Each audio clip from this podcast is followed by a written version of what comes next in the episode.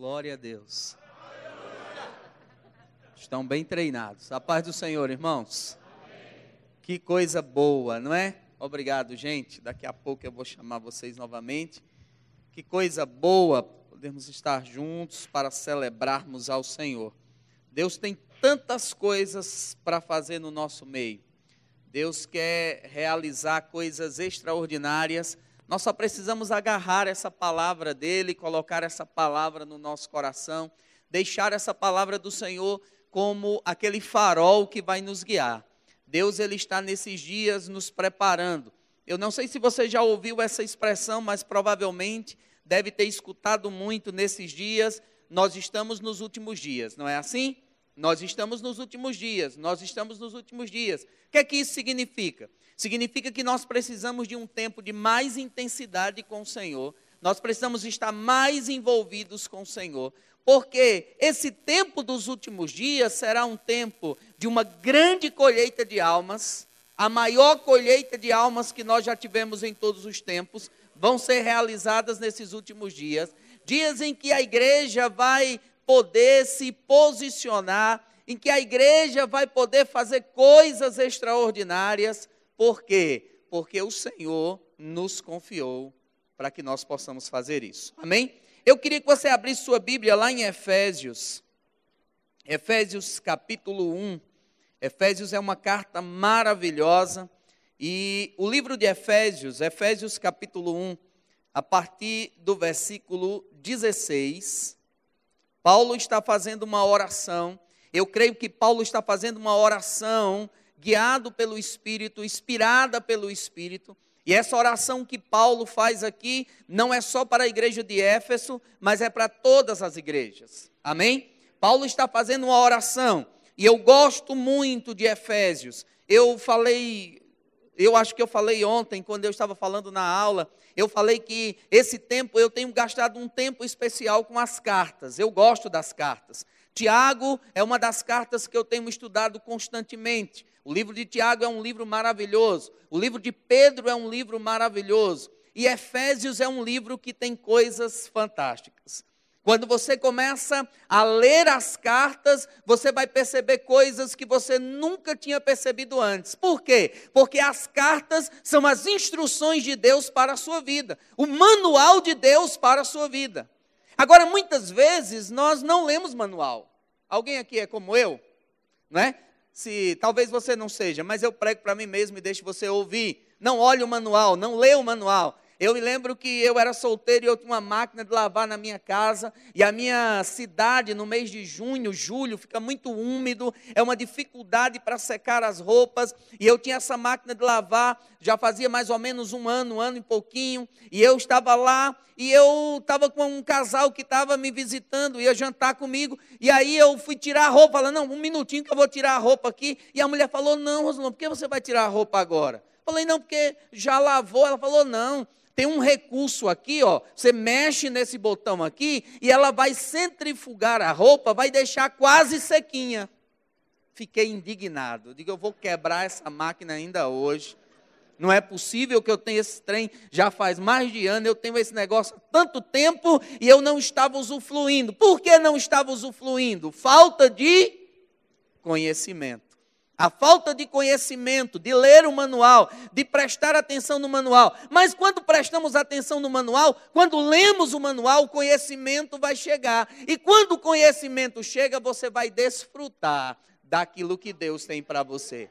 Amém? Então Paulo está orando aqui, veja aí, a partir do versículo 16, diz: Não cesso de dar graças a Deus por vós, lembrando-me sempre de vós nas minhas orações para que o Pai do nosso Senhor Jesus Cristo, para que o Deus do nosso Senhor Jesus Cristo, Pai da glória, vos dê o espírito de sabedoria e de revelação no pleno conhecimento dele.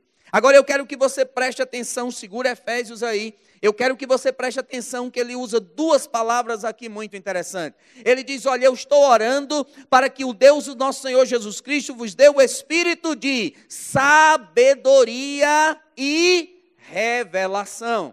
O que é sabedoria? Sabedoria é a habilidade para aplicar aquilo que a palavra de Deus diz. Tiago capítulo 1 diz: quem não tem sabedoria, peça a Deus, e Deus dá sabedoria para fazer as coisas. A Bíblia não, nos ensina, irmãos, não somente o que fazer, mas como fazer e quando fazer.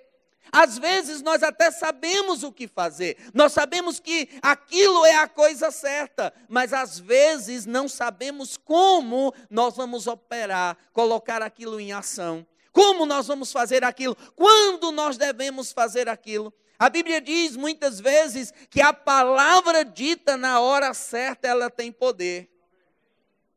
Às vezes é a palavra certa, mas na hora errada. Às vezes é a palavra certa, mas da forma errada. Então, sabedoria é a habilidade de você aplicar a palavra. E revelação é aquela verdade que cai dentro de você. É aquele rapaz que recebeu Jesus, escreveu para a mãe: Mãe, aceitei Jesus, agora sou crente, agora minha vida foi transformada. E ela escreveu para ele novamente, dizendo: Filho, tira essa ideia da sua cabeça, isso não é para você. E ele disse: Está sem jeito, desceu para o coração. Aquilo que desce para o seu coração fica impregnado em você. Aquilo que desce para o seu coração fica agarrado em você. Aquilo que desce para o seu coração, ninguém vai mudar, ninguém vai tirar. A Bíblia fala sobre isso. A Bíblia fala sobre a maneira de ver. Paulo está falando aqui, olha, você precisa desse espírito de sabedoria e de revelação. Paulo está orando essa revelação da palavra. Por quê? Porque quando você tem uma revelação, essa verdade dentro de você, você vai ver as coisas de uma forma diferente. A mesma situação, a mesma circunstância, mas você vai olhar de uma forma diferente. Se você puder abrir sua Bíblia comigo, lá no livro de Reis. Abra sua Bíblia comigo, por favor, no livro de 2 Reis, capítulo 6, versículo 15. 2 Reis, capítulo 6, versículo 15. Você vai ver que duas pessoas vão ver a mesma coisa. Mas quando uma revelação cai dentro de você, quando essa palavra cai dentro de você, você vai ver a mesma coisa, mas quem tem revelação vai agir diferente. Vai se posicionar diferente. A Bíblia diz assim, versículo 15: Tendo o moço do homem de Deus se levantado muito cedo, saiu e eis que viu o exército que tinha cercado a cidade, com muitos carros e cavaleiros. Então o moço disse ao homem de Deus: Ai, meu senhor, que faremos? Olha que coisa interessante. Aquele rapaz havia visto o exército, havia tudo tomado de conta, estava cercado, e ele corre lá e ele fala com Eliseu. Mas Eliseu, ele tinha uma palavra que era muito mais do que na sua cabeça. Essa palavra estava estabelecida dentro dele. Ele tinha um relacionamento com Deus, e na hora que ele viu aquilo, por causa da palavra, ele se posiciona de uma forma diferente. Veja o que ele diz aqui no versículo 16: Respondeu ele: Não temas, porque maior é o que está conosco do que o que está com ele.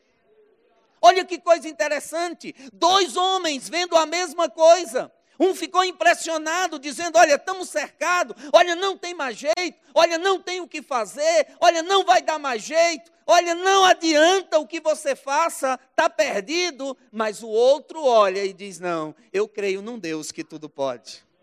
Eu creio num Deus que pode fazer milagres. Eu creio num Deus que pode mudar circunstâncias. Eu creio num Deus que pode fazer coisas extraordinárias.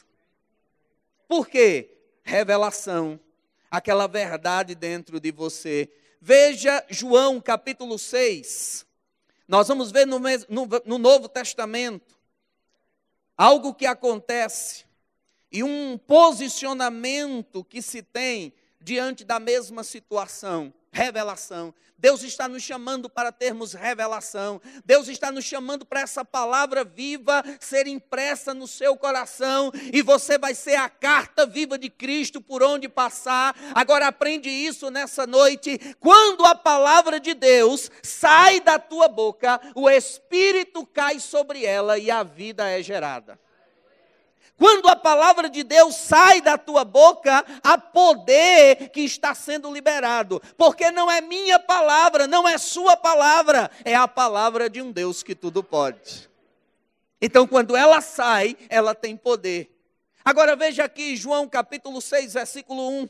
De depois disso, partiu Jesus para o outro lado, o mar da Galileia, que é chamado de Tiberíades, e o seguia uma grande multidão porque viu os sinais que ele operava sobre os enfermos. Subiu Jesus, pois, ao monte, sentou-se ali com seus discípulos. Ora, a Páscoa, a festa dos judeus, estava, estava próxima. Então Jesus, sentando e levantando os, os olhos, e vendo a grande multidão que vinha ter com ele, disse a Filipe: Onde compraremos pão para todos comerem? Dizia isso para o experimentar, pois ele bem sabia o que ia fazer. Porém, Filipe lhe respondeu: duzentos denários de pão não lhe bastavam, para que cada um recebesse um pouco. Ao que lhe disseram um dos seus discípulos, André, irmão de Simão Pedro, Eis que está aqui um rapaz, e ele tem cinco pães de cevada e dois peixinhos, mas o que é isso para tantos? Disse-lhe Jesus: Fazei sentar todo o povo. Ora, naquele lugar havia muita relva, e reclinaram-se ali, pois os homens, que eram quase cinco mil. Então Jesus tomou o pão e, havendo dado graças, o partiu e, pelos, e repartiu pelos os, que estavam assentados, de igual modo os peixes, quantos eles queria, queriam. E quando estavam saciados, disse aos seus discípulos: Recolhei os, recolhei os pedaços que sobejaram, para que nada se perca. Recolheram, pois, e se encheram doze cestos de pedaços de pães de cevada, que sobejaram aos que haviam comido. Olha que coisa interessante. Quando essa palavra viva está dentro de você, Paulo disse: Eu estou orando para que essa sabedoria e essa revelação esteja dentro de você. Jesus tinha uma necessidade e ele disse a Filipe: Olha, nós precisamos dar de comer esse povo. E Filipe disse: Olha, 200 denários. Um denário era um dia de trabalho. Filipe estava dizendo, ó, 200 dias de trabalho. Não dá para dar de comer a todo mundo. Olha, nós não temos o suficiente. Olha, não dá para fazer. Mas deixa eu te dizer algo nessa noite, meu irmão. Quando essa palavra viva está dentro de você, quando essa palavra majestosa de Deus está dentro de você, essa palavra não dá, não existe no seu dicionário. Não posso, não existe no seu dicionário. Por quê? Porque a Bíblia diz que tudo posso naquele que me fortalece. A Bíblia diz que eu posso. Aí Jesus disse: Olha, nós podemos. E aí Felipe disse: Olha, não tem como fazer. Uma circunstância, dois homens, visões diferentes. Jesus diz: O que tem? E eles disseram: Olha, tem um menino que tem cinco pães e dois peixinhos. Mas o que é isso para tanta gente? Deixa eu te dizer algo nessa noite. Deus só precisa do que você tem para fazer um milagre. Deus só precisa daquilo que você tem para fazer um milagre. Talvez o que você tenha é pouco, talvez o que você tenha diante da circunstância que você está é nada. Talvez a única coisa que você tenha seja uma palavra. Mas Deus só precisa daquilo que você tem, e o milagre vai acontecer. E eu acho interessante, eu gosto de imaginar essa história. Eu gosto de pensar, porque a Bíblia diz que eles sentaram, e eu gosto de Lucas, ele explica um pouco melhor esse texto, mas a Bíblia diz que eles sentaram e Jesus deu, abençoou o pão e o peixe e deu aos discípulos e eles começaram a partir o pão e o peixe para distribuir com o povo. Agora pense comigo, João partindo um peixe e Pedro partindo o pão Agora tinha quase 5 mil homens, precisava de muito. E ele partindo o pão, e eu fico imaginando Pedro lá 40 minutos depois perguntando para João, dizendo: João, e teu peixe? João disse: pelo amor de Deus, se fosse um tubarão já tinha terminado. Que eu nunca vi um peixe tão ter tanta carne como esse. Que coisa impressionante. E lá está eles, não é, tirando um pedaço de peixe e o outro tirando um pedaço de pão. E a Bíblia diz que deu de comer a todos, que todos foram saciados e ainda sobrou, porque Deus, ele faz infinitamente mais. do que aquilo que nós pedimos ou do que aquilo que nós pensamos. Deus não está restrito à nossa necessidade. Deus não quer somente se mover dentro da nossa necessidade. Não, meu irmão. Deus quer fazer mais. Deus quer realizar mais. Agora, para que isso aconteça, o que é que nós precisamos ter? Essa palavra viva dentro de você. Essa palavra viva tem que estar dentro de você. Essa palavra viva tem que permanecer dentro de você. Essa revelação. A revelação é aquela certeza, é aquela verdade que está impressa, é aquela verdade, como eu disse ontem, como nome. Você sabe seu nome. Se alguém confundir você com alguém na rua e disser, olha, você é Antônio, você diz, não, eu sou Rosilon. Não, você é Antônio, não, eu sou Rosilon. Não, você é Antônio. Rapaz, eu já disse, eu sou Rosilon. Nem por um minuto eu vou ficar pensando, ai, será que eu sou? Será que me enganaram? Será que eu fui trocado na maternidade? Meu Deus, e se eu for Antônio? E toda a vida disseram que eu sou Rosilon, mas eu sou Antônio. Não, meu irmão. Isso está grudado em você. Eu estava outro dia em São Paulo e a menina, lá no, no, na hora de embarcar, a menina disse: Senhor Rosilon, o senhor não vai poder embarcar, seu nome está escrito errado aqui. Eu disse: Minha filha, você conhece outro Rosilon? Ela disse: Não. Eu digo: Põe no Google aí. Põe no Google aí para pesquisar, você vai ver. Vai sair eu. Rosilon é eu, só tem eu mesmo, só fizeram isso comigo. Pode ter certeza, é, sou eu. Fica tranquila. E ela falou: É, é seu Rosilon, se o nome do senhor fosse Antônio, Joaquim, é, é mais comum, mas Rosilon nunca via. Então sou eu. Essa verdade está dentro de você, essa verdade da palavra tem que estar dentro de você, tem que estar dentro de você. Agora, como essa verdade vai se estabelecer dentro de você? Pela meditação, gastando tempo.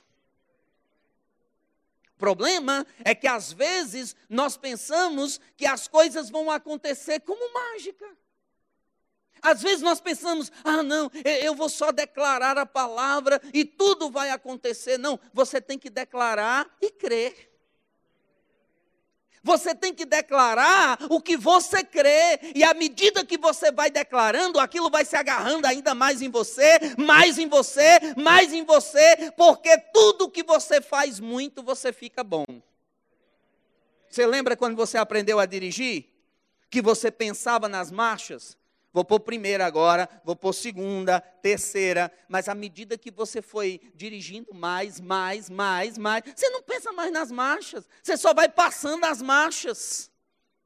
E aí você vai começar a entender essa verdade dentro de você e você não vai ser mais como o cara que dirige o carro. Por quê? Quem dirige o carro, tudo o que acontece fora determina o que você faz dentro. Se tem um buraco, você tem que frear. Se tem uma placa, você tem que ter cuidado. Se tem uma coisa, você tem que desviar. Mas quando você está pilotando um avião, é diferente. Quantos sabem que no céu não tem estrada? Não, vou sair de Campina Grande o Bauru. Então você sai de Campina, chega lá na Bahia, tem uma nuvem azul, entra à esquerda na nuvem azul. Quando chegar, ó, preste atenção, porque Minas Gerais a nuvem é amarela. Você entra na nuvem amarela, não, não tem estrada. Mas ele tem um equipamento no avião em que você trava as coordenadas. E você coloca as coordenadas de onde você vai. E você trava aquelas coordenadas. E aí você vai. E é interessante porque chega uma hora que o piloto não está vendo a cidade, o piloto não está vendo a pista, o piloto não está não tá vendo as luzes da cidade, não há sinal nenhum que a cidade está lá. Mas ele começa com todos os procedimentos para colocar o avião numa, numa altitude certa, para colocar o avião alinhado com a cabeceira da pista, porque ele precisa colocar o avião no chão. O piloto, ele não confia no que ele vê, ele não pilota pelo visual, ele pilota confiando que aquele instrumento está dando as coordenadas certas. Deixa eu te dizer algo nessa noite. Você tem dentro de você as coordenadas, você tem a palavra. Você pode confiar na palavra. E a palavra vai dizer: vai chegar, vai chegar, mesmo que você não veja as luzes, mesmo que você não veja a pista, você começa a se preparar, você começa a dar os passos, e alguém olha e diz: é doido. Você diz: não, eu sou crente. Por quê? Porque mesmo sem ver, a Bíblia diz que nós não precisamos ver para crer. Nós cremos, mesmo sem ver. A Bíblia diz: crie, por isso falei. Você vai falando, você vai se posicionando. Agora, nós precisamos deixar essa palavra viva dentro de nós. Agora, se você voltar lá, em Efésios capítulo 1, Paulo vai continuar falando. Paulo diz que está orando para que você tenha o espírito de sabedoria, de revelação, no pleno conhecimento dele, sendo iluminados os olhos do teu coração. Aí ele vai falar sobre três coisas aqui que o teu coração precisa ser iluminado, que você precisa do pleno conhecimento, que você precisa deixar essa palavra iluminar você, conhecer bem essas verdades para que você possa avançar. Ele diz assim: pelo que iluminados os olhos do vosso coração, para que saibais qual a esperança da sua vocação. Algumas traduções diz qual a esperança do seu chamado. Agora deixa eu te explicar isso. Quando a Bíblia fala em chamado aqui em Efésios, não está falando no chamado no ministério, não está falando no chamado para fazer alguma coisa. A Bíblia está falando sobre o teu chamado de crente. Olha que visão, olha que revelação poderosa eu vou te dar hoje à noite. Antes de ser ministro, eu sou crente. E como crente, eu tenho que andar como todo mundo. Porque no céu não entra os ministros. Eu não vou chegar no céu com a minha carteirinha, dizendo, opa, Rosilon Lourenço, pastor do Ministério Verbo da Vida, onde é que eu sento? Aí o anjo vai dizer assim, rapaz, você veio para o lugar errado, porque aqui é só os filhos. Mas a, a, a, as autoridades foram dadas aqui. As pessoas foram ungidas para estarem aqui.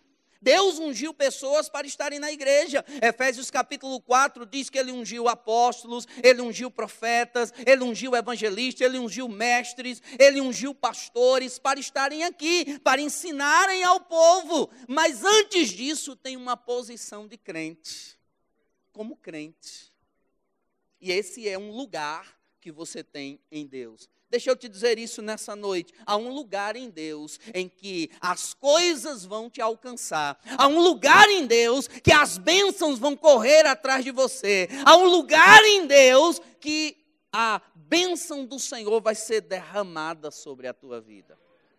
Eu gosto de Gênesis capítulo 22, quando Deus fala com Abraão, diz: Olha, me dá teu filho, teu único filho. E Abraão vai para entregar o menino. A Bíblia diz que de longe Abraão vê o um monte. E Abraão diz aos dois servos que estão com ele: Fiquem aqui, porque eu e o rapaz iremos e depois retornaremos para vocês.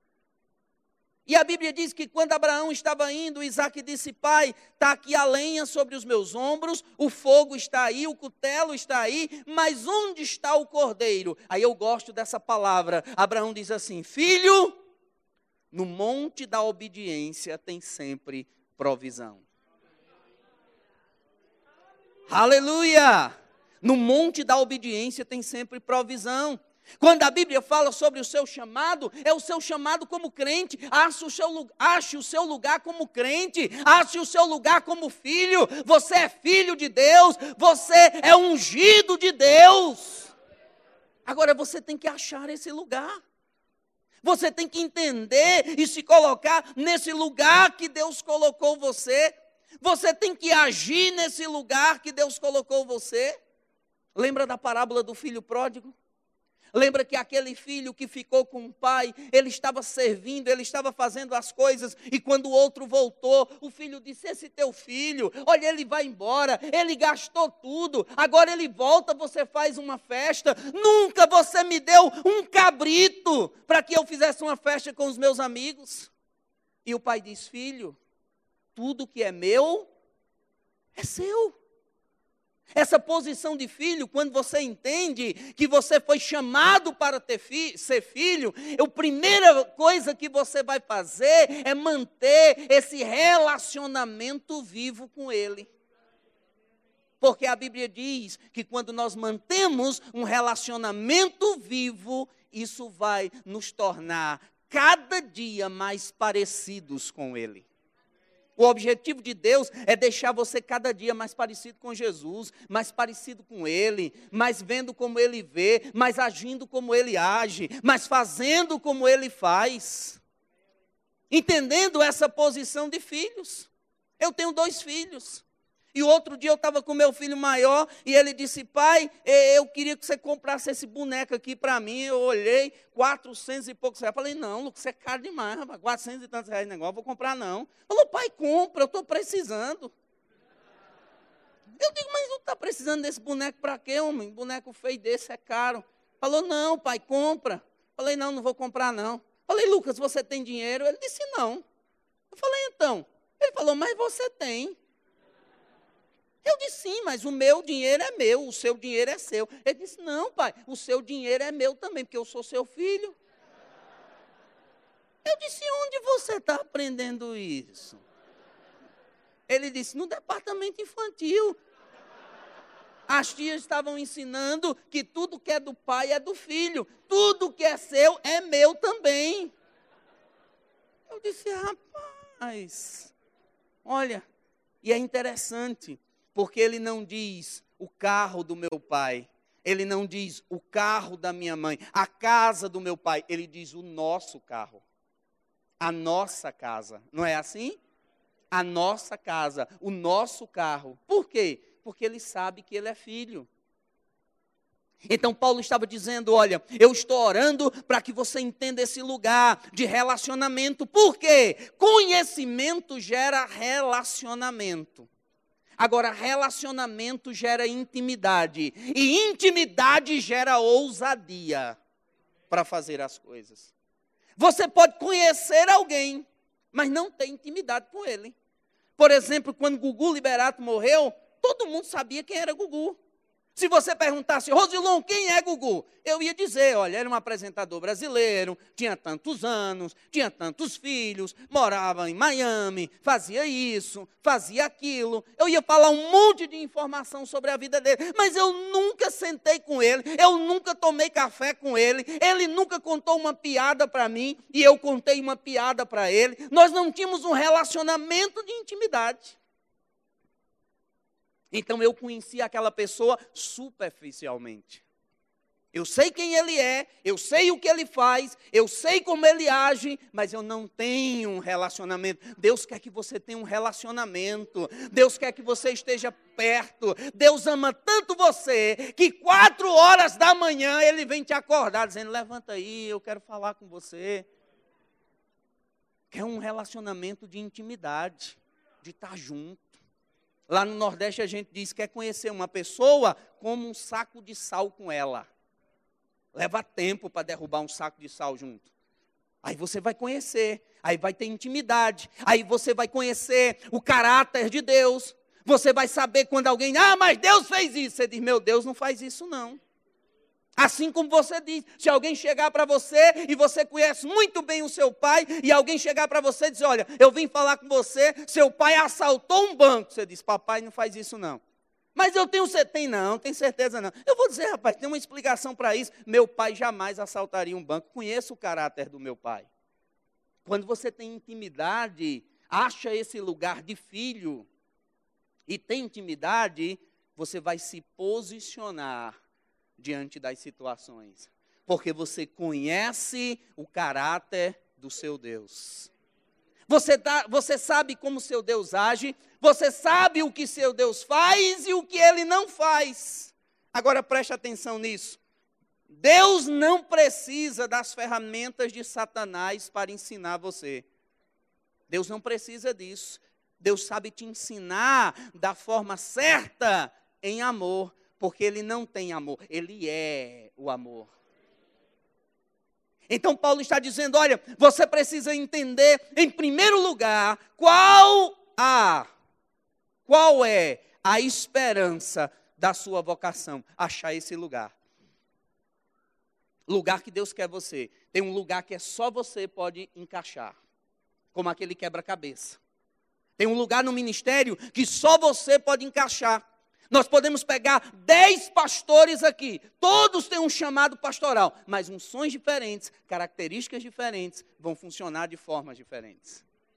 Porque Deus trabalha com gente personalizada. Deus não trabalha com linha de produção. Não é? Para você ver, você é um. 7 bilhões de pessoas no mundo. Só você tem a impressão digital que você tem. É o meio de averiguar as coisas mais seguro, porque ninguém tem uma impressão digital igual a sua. Você é único. Deus te fez e quebrou a forminha, só tem você. Né? Graças a Deus, porque tem alguns irmãos, se Deus tivesse feito em série, a gente estava desmantelado. Mas graças a Deus que só tem, não é? Deus fez só um mesmo, aí dá para levar a coisa adiante. Aí o apóstolo Paulo continua dizendo, versículo 18: a esperança da sua vocação e quais as riquezas da glória da sua herança nos santos. Tem uma herança para você. Tem algo que Deus deixou para você. Tem coisas que Deus quer dar para você. Meu irmão, aprende isso. Se a gente fosse deixado aqui nessa terra, se Deus dissesse assim: olha, só vai ter salvação no final. Aqui você vai viver se arrastando, olha, aqui você vai viver rebentado. Ainda assim era vantagem. A gente dizia, rapaz, estou dentro. Só salvação mesmo. Mas a Bíblia diz que Deus é tão bom, tão bom, que além da salvação, Ele deu todo o upgrade que nós precisamos. Agora, muitas vezes, nós não entendemos isso como igreja. E às vezes nós ficamos tão concentrados nas circunstâncias, nas coisas, que nós perdemos esse melhor de Deus a uma herança, as coisas que a Bíblia diz sobre você, as coisas que estão escritas sobre a sua vida, aquilo que Deus diz que você é, aquilo que Deus diz que você tem, aquilo que Deus diz que você pode, porque Ele quis abençoar você. Não tem nada a ver com quem você é. Não tem nada a ver porque você é alto ou baixo, magro ou gordo. Ah, não, Deus ama mais o, o, o, os magrinhos, aí eu ia estar tá fora. Ah, não, não, Deus ama mais os, os, os gordinhos. Eu ia estar tá fora também, porque eu estou mais ou menos, né? Ah, não, Deus ama mais os bonitos. Aí eu estaria mais por ali, né? E não somente eu, mas os companheiros que eu vejo aqui também, que eu não estou sozinho nessa parada. Ah, não, Deus só ama mais quem tem cabelos ah, ah, loiros assim. Não, Deus ama você. Deus amou você, Deus quis dar para você, Deus quis abençoar você. A Bíblia diz que Ele deu tudo o que você precisa. Segunda Pedro diz tudo o que precisa a, da vida e da piedade. Ele já deu para você. É tudo seu. Agora você precisa entender qual é a sua herança. Qual é a sua herança? Quando alguém deixa uma herança, a primeira coisa que se faz é levantar uma pessoa para ser o inventariante. Não é assim? Que é para ver o que é que a pessoa tem, para ver o que é que deixou. E aquele inventariante vai levantar tudo que a pessoa deixou para poder passar para os herdeiros. A Bíblia diz que você é herdeiro de Deus. Mas muitas vezes não entendemos a herança que temos. Muitas vezes não compreendemos a herança que temos. E às vezes ficamos sem usufruir daquele melhor de Deus. Por quê? Não entendemos. E às vezes pensamos, não, mas isso não é para mim. Não, aquilo que a Bíblia diz é para você. Se a Bíblia diz que você é mais do que vencedor, você é mais do que vencedor. Se a Bíblia diz que você pode todas as coisas naquele que te fortalece, você pode todas as coisas naquele que te fortalece. Se a Bíblia diz que Deus é aquele que supre cada uma das suas necessidades, Deus é aquele que supre cada uma das suas necessidades. Se a Bíblia diz que Deus é aquele que cura, Deus é aquele que cura. Agora nós precisamos saber e nos posicionar diante dessa situação. Ele diz: você precisa saber qual o seu lugar, qual a sua vocação, o seu chamado, E quais a riqueza, as riquezas da glória da sua herança nos santos. Versículo 19. E qual a supremo e qual a suprema grandeza do seu poder para conosco, os que, os que cremos, segundo a operação da força do seu poder que operou em Cristo, ressuscitando dentre os mortos e fazendo assentar à direita nos céus, acima de todo principado, de toda autoridade, poder e domínio, e de todo nome que se nomeia, não só no presente século, mas no, no vindouro, e sujeitou todas as coisas embaixo dos seus pés, para ser cabeça sobre todas as coisas, e o deu à igreja. Glória a Deus. Ó, o qual é o seu corpo, o cumprimento daquele que cumpre tudo em todos. Olha que coisa interessante. A Bíblia diz que há um poder que está disponível para nós. E nós precisamos conhecer esse poder. Se você vai lá em, Lucas capítulo 8, você vai ver na parábola, na parábola do semeador, como o diabo deseja roubar a coisa mais preciosa que você tem. O que? A palavra. Porque se ele rouba a palavra, você não vai entender quem você é, nem o poder que você tem em Cristo. Mas você foi ungido. Há uma unção sobre você. E é tão interessante isso, porque, por exemplo, você faz um concurso da polícia e você passa, e você é empossado. E você recebe uma funcional, uma carteira, que diz quem você é, e você recebe uma arma para proteger a sua vida e a sociedade. Agora é interessante, eu tenho um amigo, Gilson Lima, tinha, ele já foi para o Senhor, Gilson Lima, e um dia nós estávamos no aeroporto, ele era policial federal há mais de 30 anos, e um dia ele estava no aeroporto e ele disse, Rosilon, eu vou mostrar para você que sem mostrar a funcional, sem mostrar nada, eu vou entrar até lá dentro por causa da minha posição do meu posicionamento. Eu vou entrar, vou emburacar nos portões por causa do meu posicionamento. Da forma como eu me posiciono, diz quem eu sou. Eu disse, eu não acredito não. Eles ficam olhando aí. Aí ele tacou o pé lá, os caras parando, Polícia Federal. O cara abria a porta, Polícia Federal, e ele foi entrando. Posicionamento. Sabe, o posicionamento faz com que você é, possa andar em algumas coisas. Diante de circunstâncias, que tipo de posicionamento nós temos? Diante das coisas que a vida levanta, que tipo de posicionamento nós temos? Agora eu precisava resolver uma coisa. E eu já vinha lidando com isso no banco há vários dias, vários dias, e eles não resolviam. E um dia eu descobri quem era o gerente geral lá, né, das agências de Campina Grande. E eu fui lá e eu coloquei um blazer legal, uma roupa legal. Cheguei lá, a mocinha estava lá. Eu disse a ela: Tudo bem, minha filha? Boa tarde. Ela disse: Boa tarde. Eu disse: Diga a ele, é, o senhor, acho que era Manuel, alguma coisa. Eu disse: Senhor Manuel, é. Eu digo: É. Diga a ele que Rosilon Lourenço está aqui para falar com ele. Ela disse: O senhor tem hora marcada? Eu digo: Precisa não. Só diga a ele que é Rosilon Lourenço e ele sabe.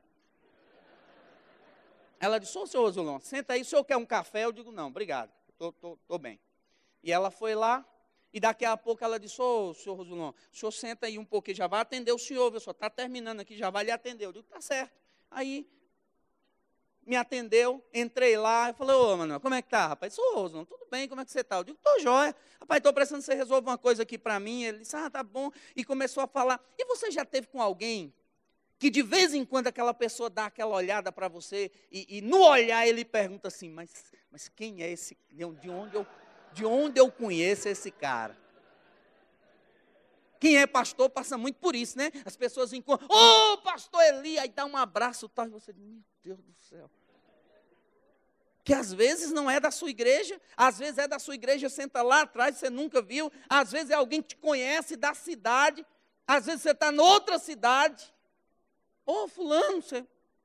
mas o seu posicionamento, a forma como você se posiciona, a forma como você se coloca. Sabe, Deus te chamou, Deus te ungiu para que você possa se colocar. E eu não estou falando de orgulho besta, eu não estou falando de posição como se você fosse o dono do mundo, não. Eu estou falando de você se colocar naquilo que Deus te chamou para ser. Eu estou falando de você se colocar naquilo que a palavra diz que você é, diante da circunstância. O meu Deus disse assim, a palavra diz assim, eu não vou arredar o pé. E quem for fraco, que se quebre. Mas eu sei o que a palavra diz, eu sei o que Deus está dizendo. Então, aquele homem que foi empossado, ele recebeu aquela autoridade em nome do Estado. Às vezes ele é assim, igual eu, pequeno, e aí chega lá, por que alguém não mete a mão nele? Porque sabe se meter a mão num policial, vai vir o resto da família. E a família é grande. Quando ele vai para a academia, ele aprende uma coisa chamada voz de comando. Porque ele vai lá e ele aprende voz de comando, que é para comandar as coisas. Porque ele não pode chegar, por exemplo, num bairro pesado, dizendo: Ô pessoal, tudo jóia? Como é que vocês estão? Ô, moça, tudo bem? Polícia Federal, como é que tá? Cara de cavalo, e você aqui de novo, rapaz. Já aprendi você quatro vezes, mas. Tudo jóia aí com você. Gente, olha, se der, se for possível. Estou atrapalhando, não, né? Não, estou vendo aqui vocês estão bebendo, mas não estou atrapalhando, não, né? Eu queria saber se for possível, dá para todo mundo ficar em pé. É, polícia, né? Vou ter que revistar vocês. Pessoal aí vai falar. O senhor, por, por gentileza, vocês poderiam ajudar? Dava para ficar em pé? É assim que faz? Não. Por quê? Porque não se entende esse tipo de linguagem. Então você já chega e já entra dizendo: polícia, eu quero. Todo mundo em pé, a mão lá na parede, todo mundo. Aí todo mundo ele vai comandar a situação. Sabe, Deus te deu autoridade. Deus derramou a palavra dentro de você. Você não pode chegar para odiar. Ô, oh, seu diabo, tudo bem? Como é que está sua mãe? É, dona demônia tá boa e, né? E os meninos, tá tudo bem? Ô, oh, seu diabo. Olha, eu tenho uma autoridade, não é? Não, você tem que se posicionar. Você tem que dizer e falar numa linguagem que ele entenda. Satanás, aqui você não vai mandar. Diante das circunstâncias, você tem que se posicionar, por exemplo, em alegria. Mas tem alguns irmãos que parece que foram batizados no vinagre. Você olha, irmão. E aí, meu irmão? Ai, pastor, eu estou muito alegre, pastor. Estou numa alegria tão grande, pastor. É, é porque minha alegria é, é por dentro. Mas por dentro eu estou. Uh! Vou até dar o grito de guerra. Uh! Que é essa alegria. Não, um dia eu era pastor em Recife e um irmão de uma outra igreja foi nos visitar. E quando chegou lá, o povo pulando, gritando, correndo no louvor. E ele disse: Rosilon, o que é isso? Eu digo: a alegria chegou nos pés. Quando a alegria chega nos pés, ninguém segura. Não é só na boca, chegou nos pés. Sabe, você tem que entender quem você é, se posicionar entendendo? Eu tenho autoridade, Deus me deu autoridade. A Bíblia diz que Ele derramou sobre mim o poder dele, Ele deu para mim o poder dele e eu posso agir. Que da mesma forma que Jesus tinha autoridade, eu e você também, porque nós somos representantes dele. Nós temos autoridade, nós precisamos nos posicionar. Então Paulo estava dizendo: olha, vocês precisam aprender isso. Primeiro, vocês precisam de revelação, essa palavra dentro de você. Essa palavra tem que estar agarrada em você. Você tem que meditar, como diz Josué 1,8, de dia e de noite, para que essa palavra esteja agarrada em você. Para na hora que apertar, sair a palavra. Aquela buchinha de lavar prato, se você colocar dentro d'água e aperta, sai o quê? Água. Se pega um crente cheio da palavra e aperta, sai o quê? Palavra. Palavra dentro de você. Aí Paulo disse: não somente aprender e ter revelação, mas ter sabedoria para colocar essa palavra em prática. Como e quando? Espera aí, eu tenho que fazer isso aqui. Como eu vou fazer? Senhor, me dá sabedoria. Senhor, essa pessoa aqui, eu tenho que lidar com ela. Senhor, me ajuda. Ah, Senhor, essa situação na empresa, essa situação no trabalho, essa situação com os meninos, como eu vou agir? E Deus vai derramar sabedoria dentro de você. E você vai saber fazer a coisa certa no tempo certo. Aí Paulo avança ainda mais, dizendo: Olha, sabendo não somente isso, mas qual é a esperança da tua vocação, achando aquele lugar que Deus chamou você, aquele lugar que Deus colocou você para ser como crente. Como crente, eu fui chamado para orar, como crente, eu fui chamado para levar as boas novas aos perdidos. Como crente, eu fui chamado para interferir em destinos eternos e mudar os destinos. Como crente, como filho de Deus. Não vão fazer o que querem na nossa nação, porque nós estamos aqui. Não vão fazer o que querem no mundo, porque nós estamos aqui. Aí a Bíblia diz que quando a igreja for, o negócio vai pegar fogo porque não tem mais a igreja para barrar. Sabe o que está barrando esse mundo de pegar fogo? É a igreja. A igreja que está barrando. Aí Paulo continua dizendo: não somente a sua vocação, mas a, a riqueza da sua herança. Qual a sua herança? O que é que você tem? Você tem que saber o que você tem.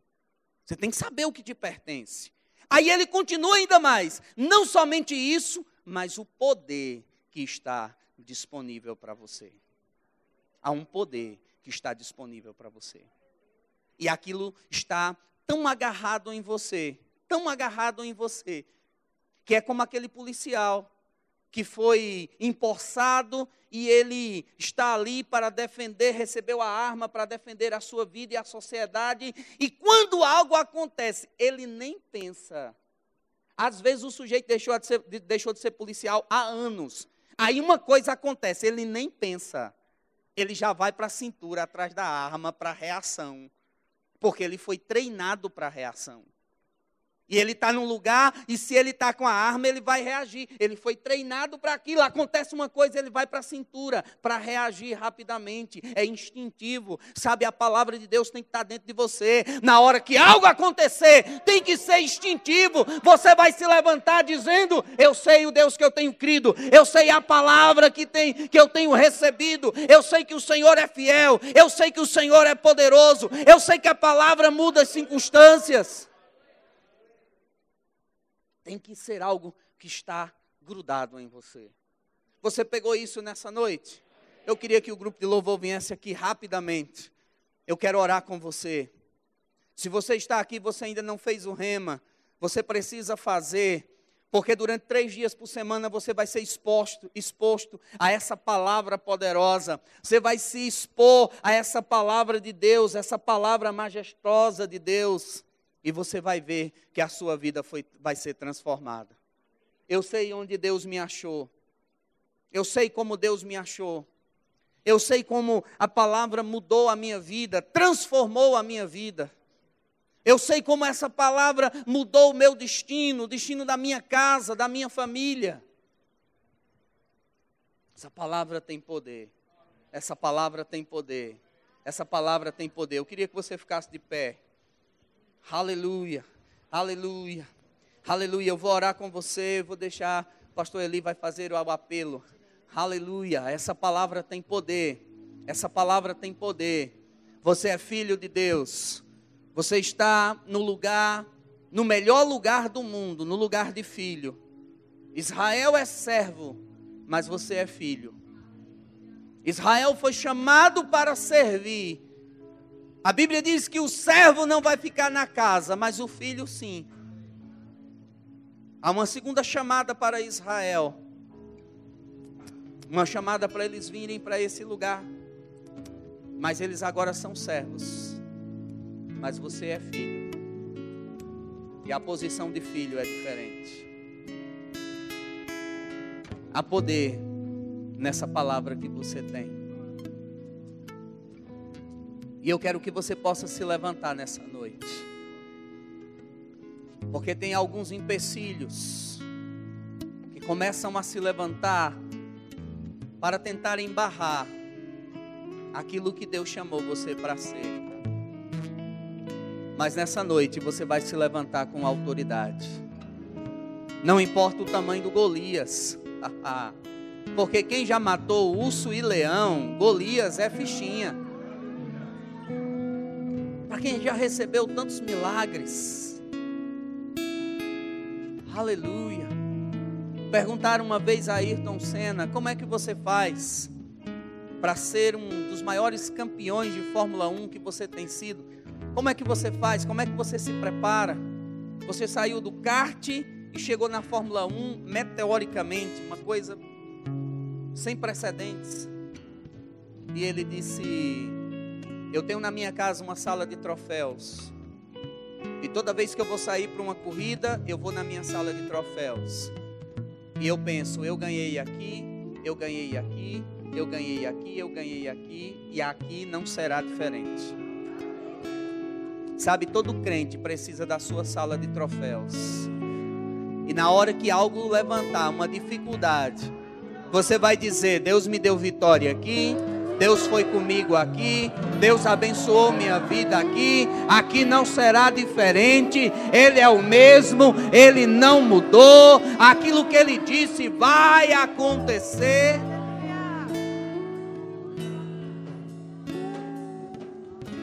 Fecha teus olhos enquanto nós adoramos ao Senhor.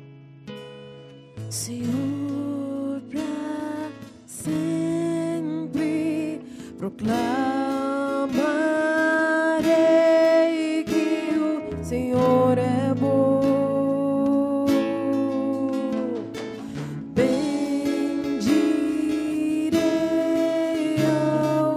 que é que está diante de você? O que é que está diante de você? Você é filho, você é filho.